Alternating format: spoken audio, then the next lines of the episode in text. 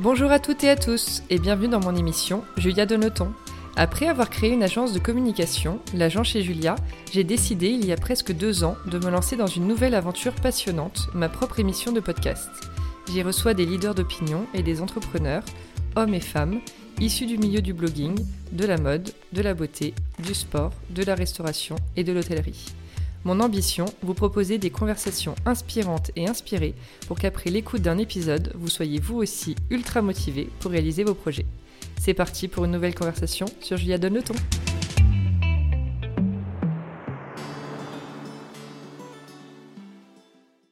Hello à toutes et à tous, j'espère que vous allez bien aujourd'hui.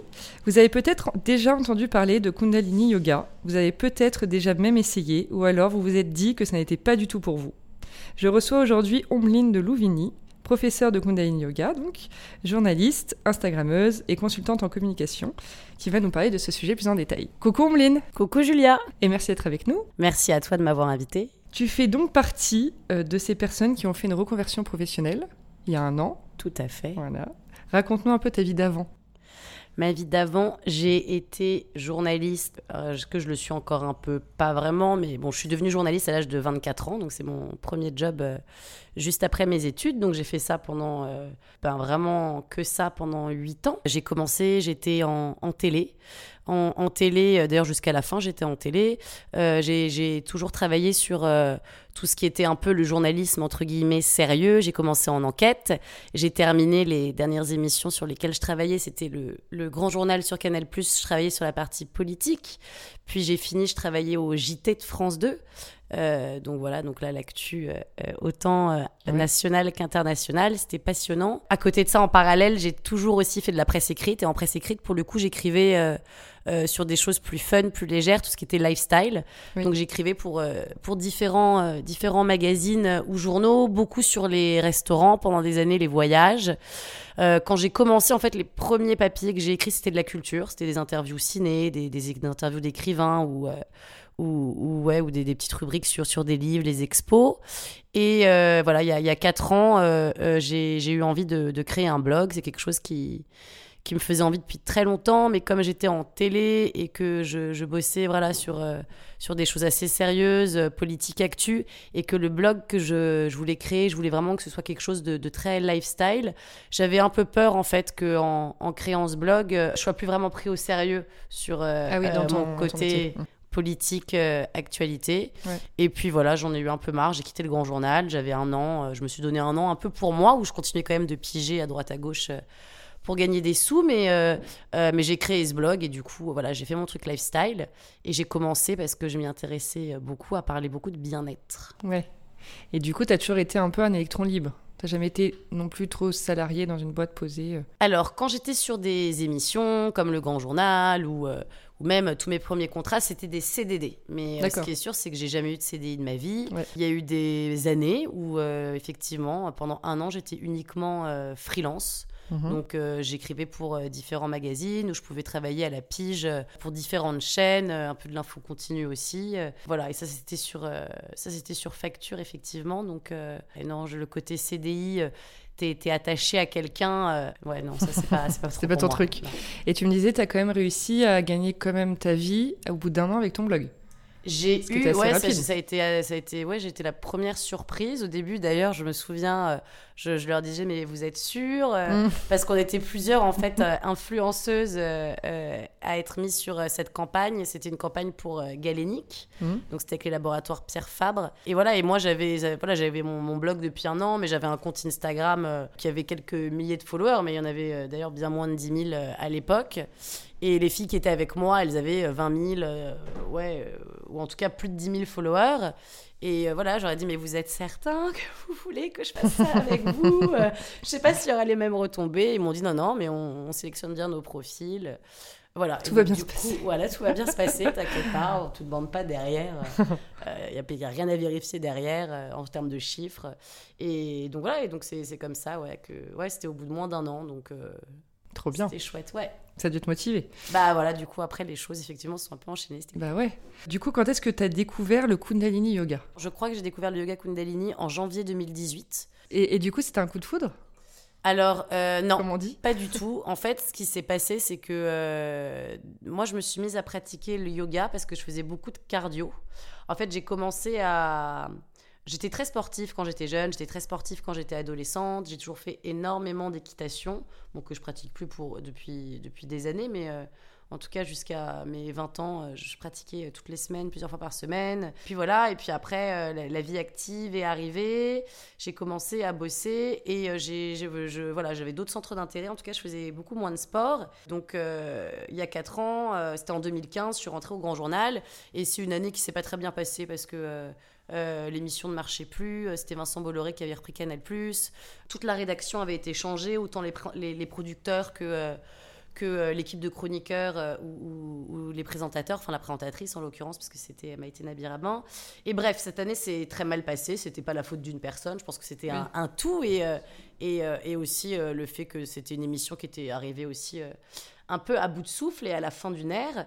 Et donc, du coup, on s'est retrouvés euh, très nombreux dans la rédaction à, pas avoir énormément de choses à faire ou euh, on nous changeait un peu de poste du jour au lendemain pour voir si ça allait mieux fonctionner. Euh, il y a des chroniqueurs du jour au lendemain, on leur disait Bon, cette semaine, tu vas pas venir faire ta chronique en plateau, on va voir si ça se passe mieux en termes d'audience. on les reprenait la semaine d'après. Donc, déjà là, je me suis rendu compte que, au-delà du fait que, en termes de, travail, c'était assez bancal, il n'y avait pas grand chose à faire, je trouve que c'était pas très profond. Je m'attendais à quelque chose de beaucoup plus profond, en fait, en, bah quand on, en rentrant sur une émission pareille. Voilà, j'ai vu que les gens étaient quand même pas très humains, que euh, ouais, il manquait beaucoup d'empathie. Et, euh, et, puis voilà, moi j'avais toujours voulu euh, des émissions comme ça, particulièrement cette émission-là. Donc en fait, je me suis dit, bah toi si tu veux, en fin de compte, t'élever dans ce genre d'émission, tu vois, monter en grade, avoir des postes peut-être de plus en plus de responsabilités, en fait, il faut peut-être falloir que tu sois comme ces gens-là. Mm. Est-ce que tu as envie d'être comme ces gens-là? Non, en fait, tu pas du tout envie d'être comme ces gens-là parce que, euh, humainement parlant, il n'y a pas grand-chose, quoi. C'est quand même assez vide. Et ça, je, me, je l'ai compris très vite, en fait. Dès le mois de novembre, on avait un peu tous compris qu'on allait un peu s'ennuyer toute l'année. Que bon, euh, humainement, c'était un peu euh, le niveau en dessous, en, dessous des, en dessous des pâquerettes.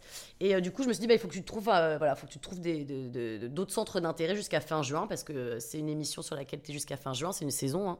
C'est comme ça. Et donc je me suis dit que j'allais arrêter de fumer. J'avais pris du poids parce que j'avais été malade, j'avais eu un traitement qui m'avait fait prendre du poids. Et puis j'avais pris du poids aussi parce qu'on s'ennuyait, parce qu'on avait des longues journées, donc parce qu'on mangeait. Bah donc j'ai commencé à, aller au sport pour perdre du poids et pour essayer d'arrêter de fumer. Puis très vite, je me suis mise à arrêter de manger de la viande de manière naturelle. Voilà, c'est venu. Euh, voilà, et donc euh, je me suis mise énormément à m'intéresser. Du coup, en faisant tout ça, je voyais les bienfaits que ça avait sur moi. Bah, un peu tout ce qui était bien-être. Puis je me suis mis à m'intéresser au développement personnel. Et puis à la fin de l'année du Grand Journal, je suis partie faire mon premier jeûne, un jeûne d'une semaine. Et euh, là, c'était un peu comme, comme pour faire un grand nettoyage, en fait. Un grand nettoyage de cette année écoulée, mais aussi des autres années qui s'étaient écoulées de, depuis bah, depuis un certain temps, et puis peut-être euh, depuis que je travaillais, ou même peut-être avant, je, ça je sais pas, je sais pas exactement.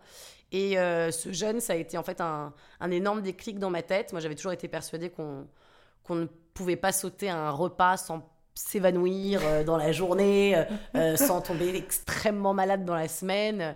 Et donc voilà, du coup, là, j'ai vu qu'en fait, je ne pouvais ne rien manger pendant une semaine, avoir une pêche pas possible, faire des randonnées de 3 ou 4 heures. Ce que fait la pensée sauvage? J'ai pas été à la ah. pensée sauvage, non. J'ai été euh, chez Jeune et Renaissance. D'accord. Mais je vais bientôt aller à la pensée sauvage. D'ailleurs, j'étais confinée euh, pendant deux mois dans le Vercors, à deux pas de leur euh, ah. premier centre, et je sais à quel point c'est beau. Et voilà, donc du coup, j'ai pris conscience qu'en fait, déjà, j'étais ancrée de, de suppositions donc comme celle que sauter un repas, ne pas manger de viande, ne pas faire ceci, ne pas faire cela, pouvait te rendre malade et qu'en fait, bah, du coup, moi, je mangeais pas là depuis une semaine et que j'allais beaucoup mieux physiquement, j'allais beaucoup mieux mentalement, j'étais, j'avais récupéré beaucoup de confiance en moi, j'étais très énergique dans ma tête. Et à la sortie de ce jeûne, en fait, euh, bah, j'ai, un peu lâché, euh, tu vois, j'ai lâché quelques peurs, mais en tout cas, la plus grosse peur que j'ai lâchée, je pense que c'était celle du, du regard qu'on pouvait avoir sur moi par rapport à la création de ce blog, euh, du fait que j'étais une journaliste d'actu, de politique, de choses sérieuses. Et en septembre, j'ai commencé à créer mon blog, en fait, à la rentrée j'ai lâché la peur euh,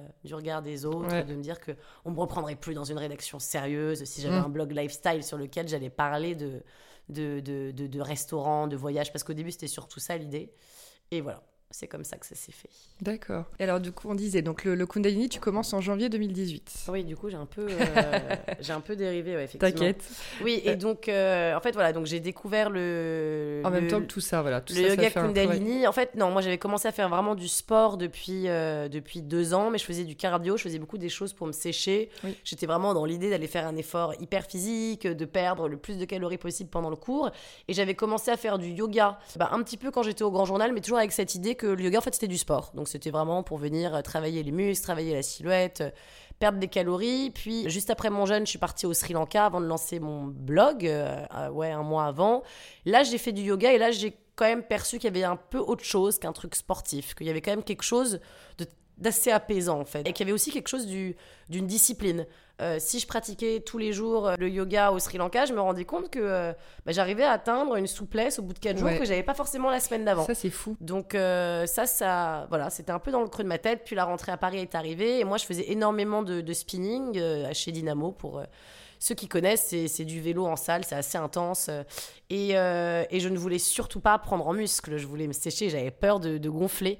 Toujours cette obsession un peu. Euh, beaucoup chez les femmes. Et ouais, et donc euh, j'ai commencé à aller au yoga toutes les semaines, bah, surtout pour venir étirer mes muscles et puis gagner en souplesse pour pouvoir aller aussi plus loin dans mon entraînement cardio. Parce que plus on est souple, plus on peut aller loin dans, son entraînement euh, cardio et sportif, plus ça va nous aider pour la course, euh, etc. Et donc comme j'avais le blog, je recevais beaucoup d'invitations à tester des studios, à tester des cours de, yoga parce que j'avais commencé à parler du coup beaucoup de bien-être sur le blog et surtout Instagram avait créé les stories. Et donc sur les stories, euh, bah, comme j'avais pris cette année où bah, j'étais pas dans une rédaction à 100%, bah, d'ailleurs ça a été le début de la fin des rédactions à 100% pour moi, les gens voyaient sur les stories, je montrais un peu ce que je faisais de ma journée, le matin je partais à Dynamo, puis de temps en temps après j'allais au yoga, je montrais un peu tout ce que je faisais. Donc les gens voyaient quand même que vraiment euh, euh, j'avais une discipline, je m'étais imposé une discipline, mais je me l'étais pas imposée, c'était venu de manière naturelle parce que ça me faisait du bien dans la semaine où j'allais au sport ou au yoga. Et donc du coup, je recevais des invitations euh, grâce au blog, grâce à Instagram. Et le premier cours de yoga que j'ai pris, pardon, de yoga Kundalini que j'ai pris, c'était chez Banda Yoga. C'est ce studio qui venait d'ouvrir dans le dans le 6e à Saint-Germain, juste à côté de l'église. Il m'avait envoyé une invitation à venir tester le, le cours que je voulais. Euh, c'est un très beau studio, mais c'est un studio qui fait beaucoup, à la, qui est surtout axé sur le Bikram à l'origine. Et je sais pas pourquoi, je me suis dit Kundalini, euh, ça va être un yoga hyper intense, ça va être un truc hyper dur, ça va être trop bien, je vais vachement transpirer, ça va le être nom fait un peu peur, je trouve. Voilà, je sais pas pourquoi j'imaginais ça. Et donc, euh, bah, je, donc j'accepte cette invitation. Je leur dis, bon, bah, j'ai choisi de faire un cours de yoga Kundalini. Je me souviens très bien, c'était un dimanche soir. Je crois que c'était à 18h, donc euh, c'était en hiver. C'était fin janvier ou début février. Et euh, je vais à ce cours de yoga Kundalini et en fait là j'ai complètement halluciné parce que euh, j'ai vu une, euh, une, prof qui arrivait, donc qui avait pas un certain âge mais en tout cas qui avait plus de 50 ans, qui était habillée tout en blanc. C'était pas du tout les profs de yoga comme celles que j'avais l'habitude de voir, qui étaient plutôt jeunes, qui étaient hyper bien foutues avec la petite brassière, le petit legging, qui moule bien et qui te met bien en avant comme il faut. Donc elle, elle était en blanc, elle avait son foulard sur la tête, elle avait une peau de mouton, elle était avec son gong. Euh, je me suis dit, mais qu'est-ce que c'est que ce truc? Dans quoi j'ai débarqué? Mais je la regardais, je la trouvais très très belle. Je la trouvais très belle, je la trouvais très lumineuse, très solaire. Elle avait un regard, euh, un, ouais, un regard clairvoyant, lumineux, quelque chose. Euh, Ouais, il y avait, il y avait un truc assez magnétique chez elle. Mmh. Qui, voilà, il y avait une aura qui était dégagée. Et puis donc le cours a commencé et, euh, et puis là vraiment il y a des moments où j'ai failli être prise de fou rire quoi. Enfin j'ai pas compris ce qui m'arrivait parce que on, dès le début en fait on vient ouvrir l'espace en chantant des mantras en sanskrit. Donc moi à part le home euh, et encore il n'y a pas tous les cours de yoga qui commencent par un home. Temps tu rentres direct dans la pratique. Euh, je me suis dit, mais qu'est-ce que c'est que ce délire? Le sanskrit, j'avais absolument jamais entendu parler du sanskrit. Tu me disais sanskrit, je ne savais même pas que, ça venait de l'indien, tu vois. Puis après, elle nous a fait faire des techniques de respiration qui étaient hyper bizarres. Le cours était pas particulièrement physique, celui-là en plus. Puis à la fin, on a médité en chantant. Puis après, elle nous faisait du gong. Puis elle brûlait de l'encens et tout. Et vraiment, en fait, moi, ça faisait deux ans que j'avais plongé dans, dans mon yoga, que j'étais un peu dans mes trucs. Je mangeais plus de viande. Voilà, je par rapport aux gens de ma famille ou même de mon entourage, de mes amis de longue date. C'était un peu décalé, quoi. Ouais, ils trouvaient ça rigolo, quoi. donc, euh, et là, vraiment, dans ma tête, je me suis dit, mais là, mais surtout, c'est surtout mes frères qui se moquaient pas mal de moi par rapport à mon changement d'alimentation. Je me dis, mais là, s'ils me voyaient, mais ils se diraient, mais qu'on l'a complètement perdu. là. C'est mais. Euh, et donc, bref, euh, je, je, suis repartie de ce cours. je suis rentrée chez moi. J'avais pas détesté j'avais pas adoré, mais j'étais assez intriguée en fait.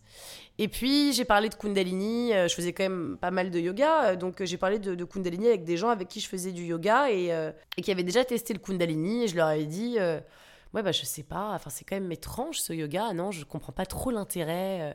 Et j'ai une amie qui m'a dit, mais tu sais moi c'est un yoga qui m'a beaucoup aidé, il m'a beaucoup aidé dans, dans, mon rapport aux gens, il m'a beaucoup aidé dans des rapports même avec ma mère. c'est un yoga avec lequel j'ai eu des cours où j'ai beaucoup pleuré. Donc là, je dis, la quoi T'as pleuré? Enfin, je comprends mm. pas en fait. Je comprenais pas du tout de. Et elle me dit, non, mais tu devrais y retourner. Euh, essaye peut-être avec une autre prof. Euh, retourne-y, vraiment. Donc je me dis, très bien. Ça, c'était peut-être deux mois après. Puis, je fais une retraite de yin yoga et de hatha euh, à Ibiza. Donc ça, ça devait être au mois de juin. Et là, tu as des. Donc on était, je pense, huit femmes. ou 10, je sais plus exactement. Et tu as des femmes qui étaient un peu plus âgées, qui avaient 55 ans. Et donc voilà, donc euh, elles ont l'expérience, euh, elles savent analyser, elles avaient des enfants. Euh. Puis t'en as une qui vient me voir et qui me dit, tu sais, toi, je crois que le Kundalini, ça serait un yoga qui serait bien pour toi. tu devrais y penser. Peut-être que tu devrais aller prendre les cours. Du ouais, parce que tu sais, après, voilà, c'est des retraites, tu discutes, tu échanges, c'est tu, vois un peu qui sont les gens, puis tu parles de toi. Donc je dis, ouais, why not? Écoute, pour l'instant, non, enfin là, je suis pas là-dedans encore. voilà. Puis l'été arrive, euh, à ce moment-là, je bossais au JT de France 2, tu vois, j'avais beaucoup de boulot, j'étais très prise, j'avais un déménagement que je devais faire toute seule. L'été arrive et euh, j'ai eu une embrouille énorme avec ma mère, un truc qui a été assez douloureux. Euh, on s'est pas parlé pendant plusieurs semaines. Et puis la rentrée de septembre est arrivée et, je me sentais mal par rapport, par rapport à, cette, à cette embrouille avec ma mère. Et donc, je me suis dit, bon, bah, je vais retourner chez mon psy, bien sûr, pour en parler. Mais après, il y a un moment, ça fait dix ans que j'en vois un. Et quand même, les problèmes familiaux, on stagne toujours sur les mêmes. Donc, euh, faut pas lâcher, faut jamais lâcher le psy. Attention, si vous vous envoyez, c'est une très bonne chose et continuer. Mais euh, je me suis dit, il faut peut-être essayer de trouver autre chose, quoi, quelque chose qui peut m'aider à comprendre. Et, euh, et, du coup, j'ai repensé à ce que m'avait dit déjà mon ami dans un premier temps, puis cette femme à la retraite en juin. Et euh, voilà, j'ai regardé, tu avais un cours euh, de Kundalini euh, au Tigre à Neuilly. C'était le jeudi matin à 10h. Il est d'ailleurs à 9h30 maintenant. Et je me suis dit, bah, je vais aller à ce Kundalini, on va voir. Peut-être que ça va m'aider, peut-être que ça va me parler, ça va me faire quelque chose. Et donc, j'arrive à ce cours de Kundalini. Et c'était la même prof déjà que celle que j'avais eue chez Banda neuf mois auparavant, puisqu'on bah était en septembre et le cours avait été pris, le premier cours avait été pris en janvier. Et je fais ce cours et pendant tout le cours, voilà, je pleure, je pleure, je pleure, je pleure. Donc là, je comprends ce que m'avait dit mon ami et en fait, je pleure, mais je lâche. C'est pas. Je lâche. c'est les émotions qui, sont, qui partent, quoi. Voilà. Et ça m'était jamais arrivé en yoga, en sport, jamais. Et là, le cours se termine, je repars, et j'avais pleuré, mais j'avais un sentiment de comme si j'avais lâché, et un truc comme si j'avais une espèce de, de, de, bulle protectrice solaire qui émanait de moi, euh, et qui faisait que. Euh, mais la négativité, là, qui allait pouvoir être ambiante autour de moi, en fait, elle allait pas pouvoir me toucher, et que j'étais bien plus forte que ça. Que déjà, en fait, j'avais tellement remonté mes énergies le mot énergie, c'était encore un peu loin de moi, mais voilà, c'est mm. ça que ça me dit dans ma tête, que de toute façon, les trucs négatifs, ça n'allait pas m'atteindre. J'allais atteindre que des trucs positifs, j'allais attirer à moi que des gens qui me correspondaient, que des trucs sympas, et voilà, genre, comme un truc, tu sais, où tu te sens, mais genre, mais comme une guerrière invincible, quoi, une espèce de de boost de confiance en toi, euh, mais qui en plus, ce qui est dingue, c'est que le truc ne durait pas, n'a pas duré que la journée, c'est que ça a duré sur plusieurs jours en fait. Ah ouais. C'est ça qui m'a, que j'ai trouvé vraiment fascinant. Ah bah et du coup, j'ai commencé à y retourner, y retourner, y retourner plusieurs fois par semaine. Et voilà, je suis un peu tombée dans, dans cette marmite. Euh, du Kundalini. Du Kundalini. L'addiction. Et du coup, tu t'es dit, alors tu as tellement aimé que tu t'es dit à un moment donné, je vais devenir prof? Ou c'est. Qu'est-ce qui s'est passé là dans ta tête Ce qui s'est passé, c'est que moi j'ai un gros passif d'angoisse et d'anxiété, mais un passif très violent. J'ai eu des épisodes euh, plus jeunes où je ne pouvais pas sortir de chez moi tellement j'étais anxieuse ou angoissée. Ça durait plusieurs ah jours. C'était compliqué, c'était très compliqué pour moi, c'était compliqué pour mes parents. Et voilà, et j'ai découvert que ce Kundalini, en fait, euh, bah, ça m'apportait un, si j'arrivais anxieuse ou angoissée, je repartais du cours, mais l'angoisse, l'anxiété avait entièrement disparu. C'est-à-dire que le truc avait vraiment l'effet d'un Lexomil. Voilà, je, je, je, je me suis dit, mais c'est pas possible. Donc, il y a des trucs qui peuvent t'apporter l'effet d'un médicament, des médicaments que tu n'as pas forcément en plus envie de prendre parce que tu sais que tu peux créer une dépendance. Mais il se trouve que malheureusement, il y a des moments dans ta vie où tu n'as pas forcément le choix. Et qu'en fait, bah, de manière naturelle, avec des postures, avec de la respiration, avec de la méditation, avec des, tensions musculaires, en fait, bah, tu pouvais réussir à atteindre ce stade de, de, relâchement mental et, et, de relâchement physique. En fait, c'est d'abord un relâchement physique et puis ensuite, ça vient relâcher ton mental qui, qui t'apportait euh, Ce bien-être. Et, ouais. un bien-être. ouais. Et alors, du coup, c'est combien de temps la, la formation? C'est compliqué ou pas ou... Et donc, du coup, voilà, ta question c'était pourquoi est-ce que j'ai décidé d'aller me former? Au début, j'ai pas du tout décidé d'aller me former pour être prof. J'ai décidé d'aller me former parce que je voyais les bienfaits que ça avait sur moi et que je voulais être capable, en fait, de pouvoir pratiquer seule. Et surtout, je voulais réussir à être disciplinée dans cette pratique. Euh, je voulais me dire, bah, tu peux pratiquer tous les jours. Je voulais réussir à comprendre aussi, en fait, tout ce yoga parce que c'est un yoga qui est assez complexe au début.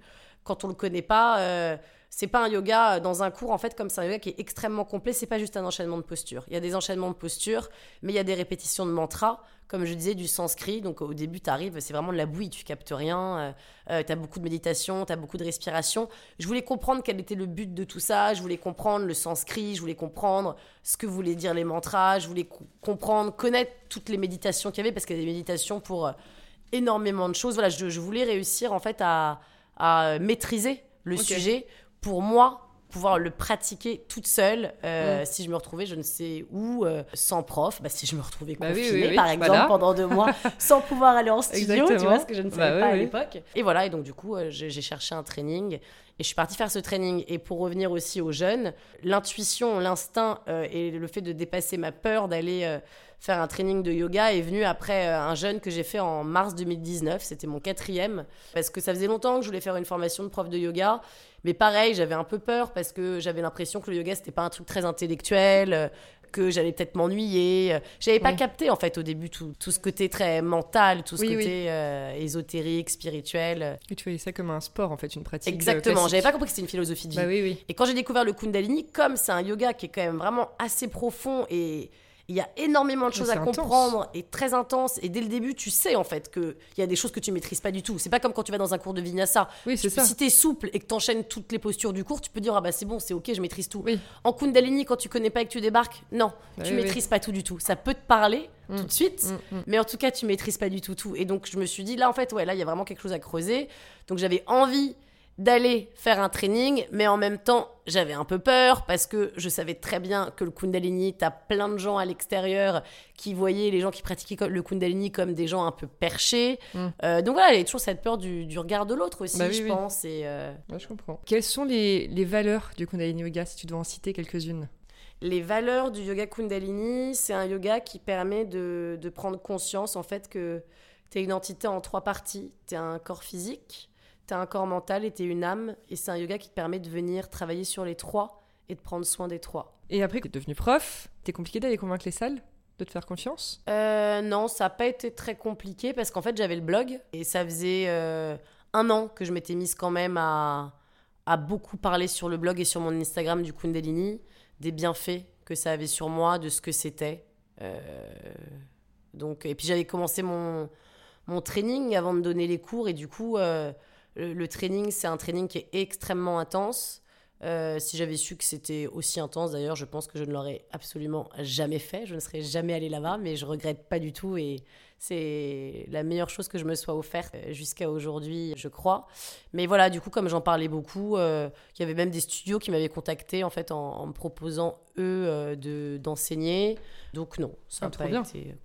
Génial. Donc ton compte Instagram, tu l'as depuis à peu près le début? De ton Bah, blog. depuis 4, ouais, quatre Quatre ans, ans ouais, ouais. Tu gères toute seule euh, ton Ouais. image et ta communication. Comment, par rapport à, du coup, en tant que ex-journaliste, Mm. blogueuse, même si t'écris plus trop là aujourd'hui dessus, Ah si, si, j'écris euh, toujours de manière régulière, ouais. mais resto et voyage toujours? Ah bah non, ça Voilà. beaucoup moins. Ouais, Mm. ça c'est j'avais ça en Ah oui, c'est par rapport à ça. Ouais, que je disais. Mais j'écris euh, toujours, si, mais mais, oui, c'est oui. plus du tout le cœur du.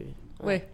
Mais donc, tu as été ancienne journaliste, euh, blogueuse, slash Instagrammeuse. C'était facile de ramener cette, ce nouveau statut de prof de yoga dans tout le reste et dans, dans ton image, tu vois ce que je veux dire? Bah, en fait, les choses se sont faites de manière très fluide parce que euh, j'ai pas fait cette formation pour devenir prof. En fin de compte, c'est comme si c'est quelque chose qui s'était imposé à moi.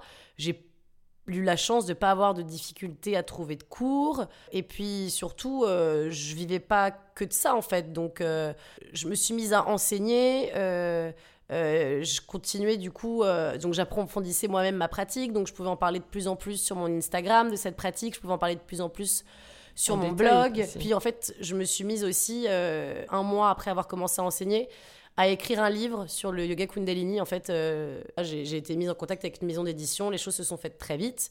Et euh, durant, en fait, tout, tout le début, depuis le début de mon enseignement, depuis septembre, en fait, j'écris ce livre. Donc ça, c'était un peu la continuité aussi de mon activité de journaliste, de travailler pendant des mois Ah sur, bah un, oui, sur un livre, euh, sur l'écriture. Donc surtout, en fait, euh, c'est un livre dans lequel euh, j'ai vraiment essayé de rendre cette pratique la plus simple possible pour que quelqu'un qui ne connaît pas le Kundalini, même peut-être qui ne connaît pas le yoga, va lire ce livre et va comprendre en fait qu'est-ce que ce yoga. Donc euh, non, tout a... Je trouve que hum, le fait que j'ai fait ouais, presque 10 ans de journaliste, euh, ça, ça, ça a vraiment un sens aujourd'hui en fait avec Oui. la, la suite de mon activité. Et qu'est-ce que tu essayes de transmettre sur Instagram à tes abonnés? Qu'est-ce que j'essaye de transmettre sur J'ai vu que tu mettais souvent des, des paroles de chansons. Des paroles de chansons Alors je mets des Ou paroles des- de chansons parce que je mets souvent des mantras. Ou des mantras, voilà. Des mantras, en fait, les mantras, donc c'est ce qu'on vient répéter en méditation, en, en- en yoga kundalini, c'est de la méditation sonore en fait. Un mantra, donc ça vient du, du sanskrit, donc euh, le sanskrit c'est une langue indienne, c'est la langue des Sikhs. Les Sikhs, c'est ces, ces- ces gens, euh, donc c'est une religion, ces gens qui ont un foulard sur la tête. C'est pour ça qu'en kundalini d'ailleurs en on porte un foulard sur la tête, on n'est pas obligé mais on peut.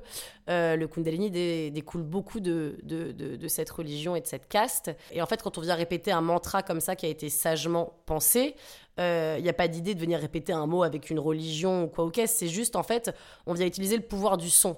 Donc, c'est c'est des sons qui ont été mis les uns euh, à côté des autres parce qu'il faut vraiment visualiser que la langue, quand elle vient répéter un mot et particulièrement un mantra, elle vient toucher d'une certaine manière notre palais.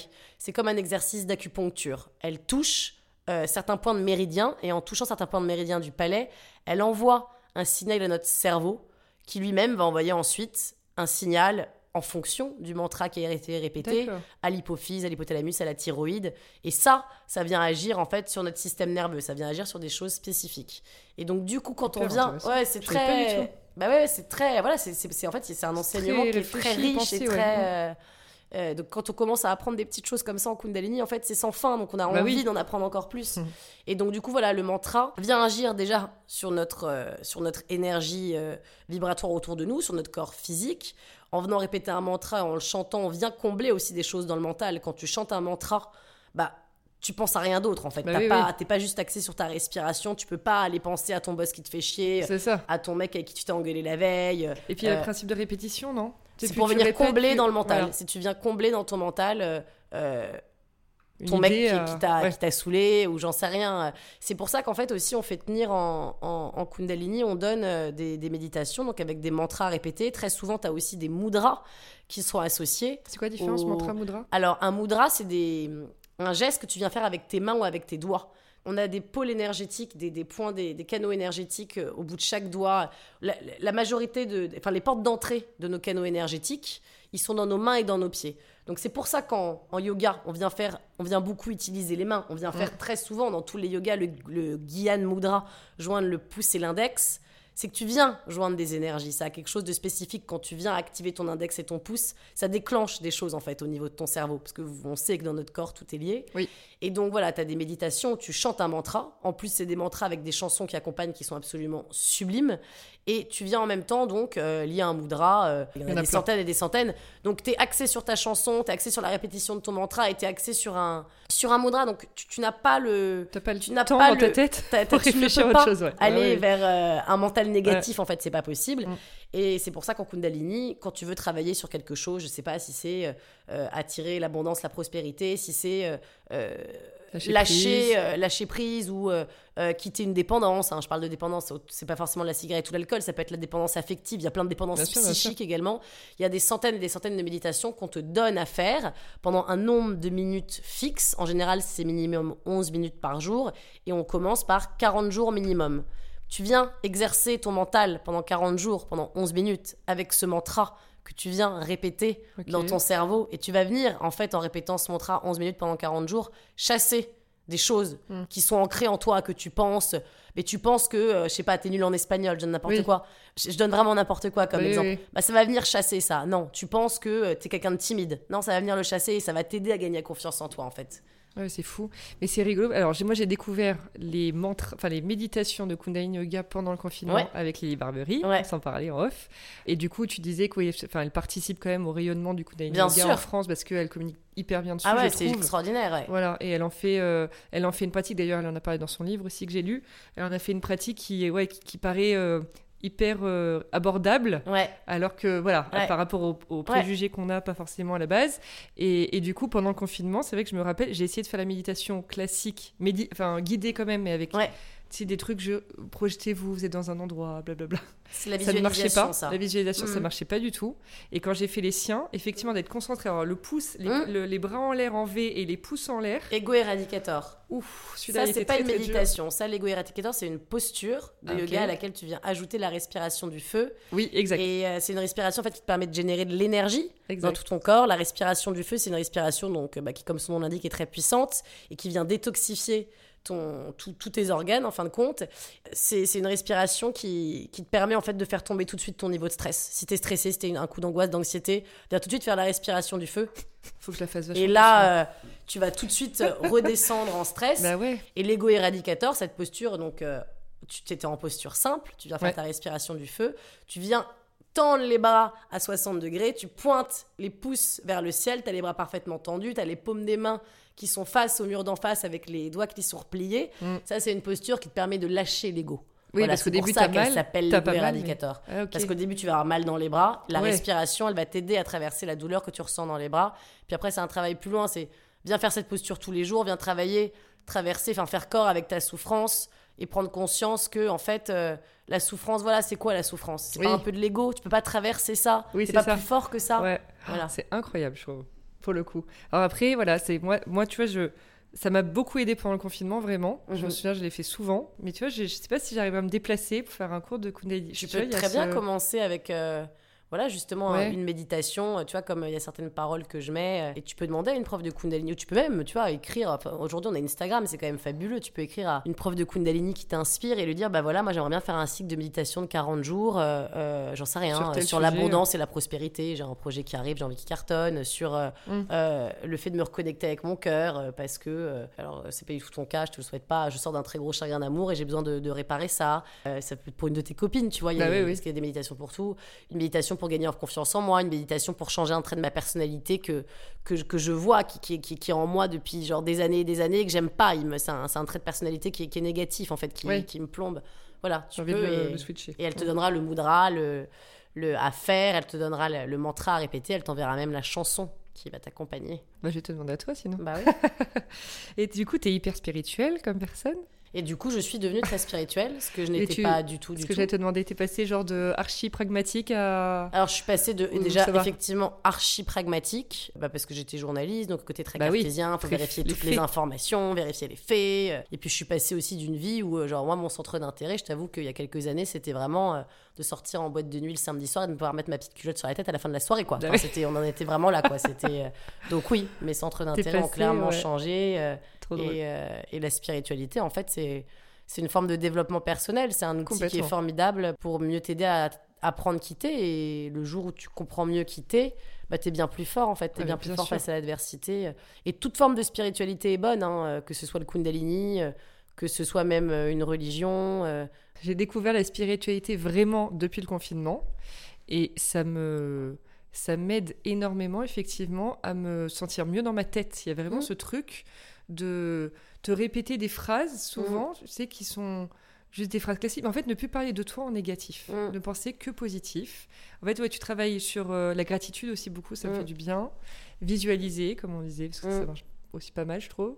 Mais euh, méditation, j'arrive pas trop à en faire parce que je trouve le j'aimerais en faire le matin mais je suis vite fa- fatiguée le matin quand je me lève et du coup j'ai peur de me rendormir enfin tu sais ça me, ça Ok. me part, voilà. mais j'adore le yoga j'ai fait une retraite de yoga cet été c'était une révélation Mm. enfin le yoga ça, ça me tu vois le fait de s'étirer les bras en Mm. l'air tout ça là ouais j'adore En fait, faudrait- la, la spiritualité, c'est. Tu prends conscience que. En fait, c'est la prise de conscience qu'il y a quelque chose qui est plus grand que toi. c'est ça que t'es pas maître de tout en fait que tu- ça. bien sûr t'es maître de tout mais qu'il y a quelque chose qui te dépasse euh, que t'es lié à cette chose qui te dépasse que tu peux appeler comme tu veux que tu peux appeler l'univers que tu peux appeler Dieu que tu peux appeler, appeler divin tu peux appeler ton ange gardien. Et à partir du moment où tu prends conscience qu'il y a quelque chose de plus grand que toi, et que toi, tu as un espace de sécurité intérieure qui est toujours là, vers lequel tu peux te replier, les choses vont devenir beaucoup plus faciles. Tu vois, si tu es de nature à être euh, anxieuse, angoissée, etc. Et donc, toi, tu parles du yoga, du fait que cet été, tu fait une retraite de yoga et que euh, tu as adoré faire Mm. des étirements. euh,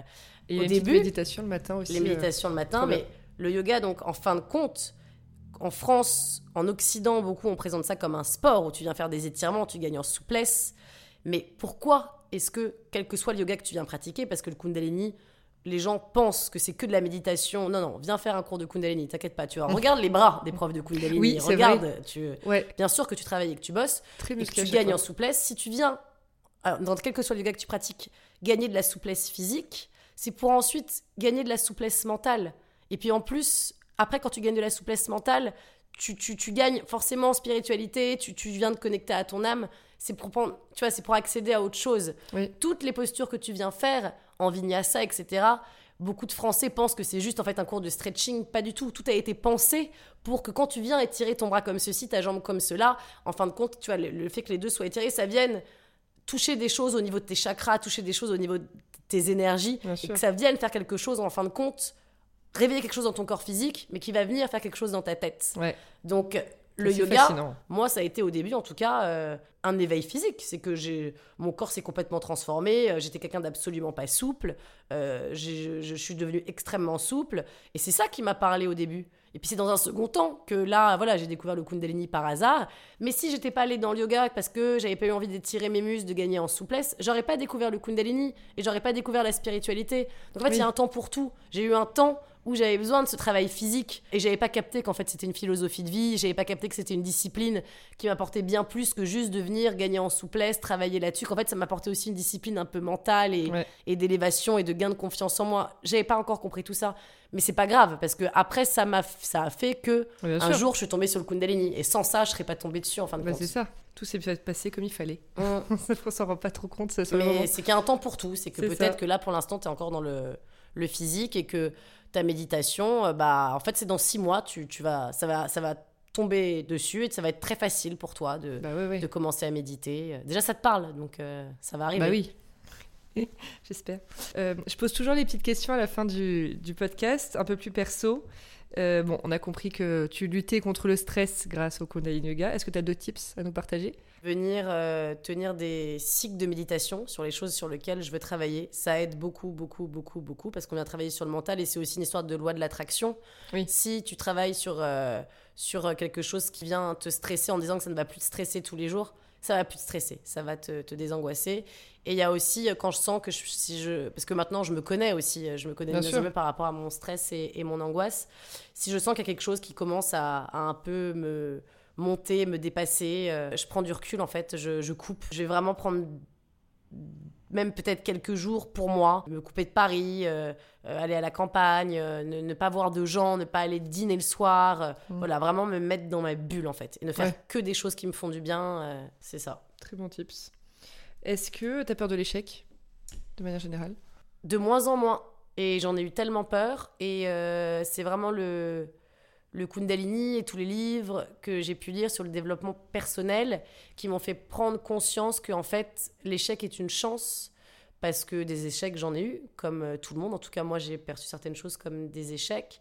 Et en fait ça m'a appris tellement de choses sur moi. J'ai eu des échecs professionnels j'ai eu des échecs amoureux Euh, c'est des choses que j'ai très mal vécues. Euh, sur le moment je pense particulièrement à un échec amoureux.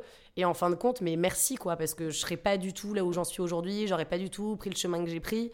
Et non merci aux échecs parce que c'est vraiment euh, ce sont les échecs qui nous font prendre conscience de qui on est. Et de temps en temps on, on est persuadé qu'on est quelqu'un.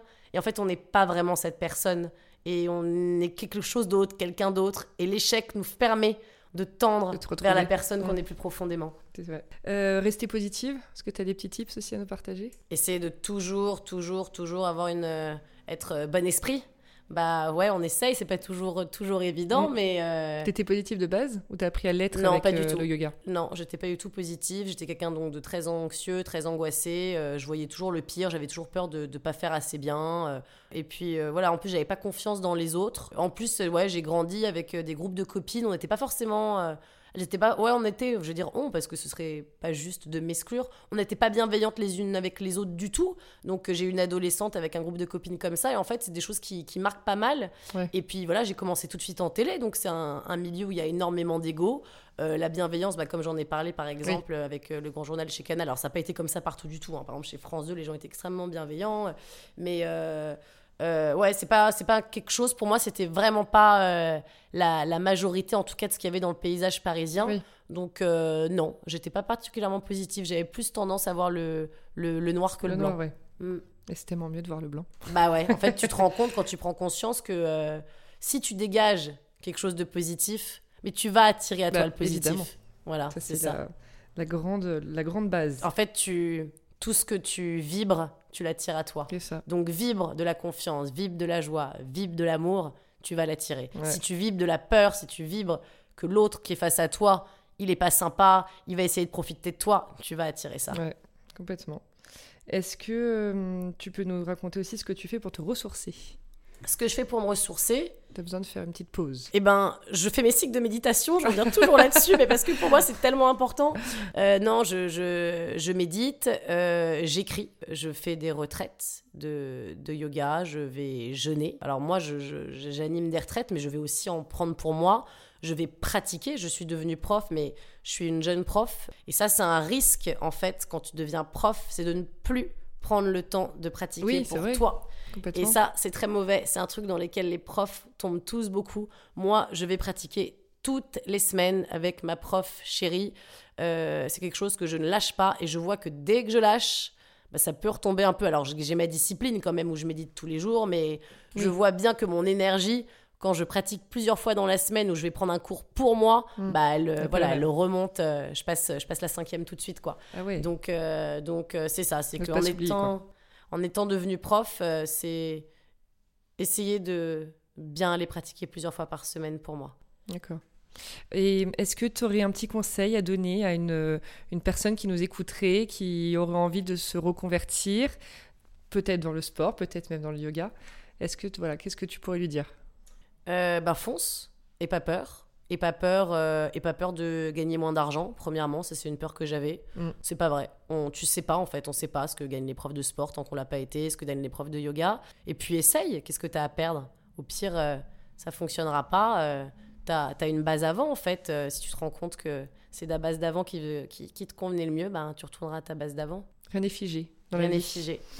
Eh ben écoute, merci Omeline, c'était trop trop cool de parler avec toi. Merci Julia. Et hum, ton livre sort quand? Mon livre sort le 15 octobre. Il sort chez Solar. Euh, il s'appelle Mon cahier pratique Kundalini. Euh, de toute façon, je parlerai de tout ça sur mon Instagram, mon Blind Tips. Ouais. Je crois que j'ai même pas donné le nom de mon Instagram ni du Non, blog. mais t'inquiète, je l'aurais donné pour toi. Et voilà. Super. Eh ben merci beaucoup et euh, je te dis à très vite. À très vite.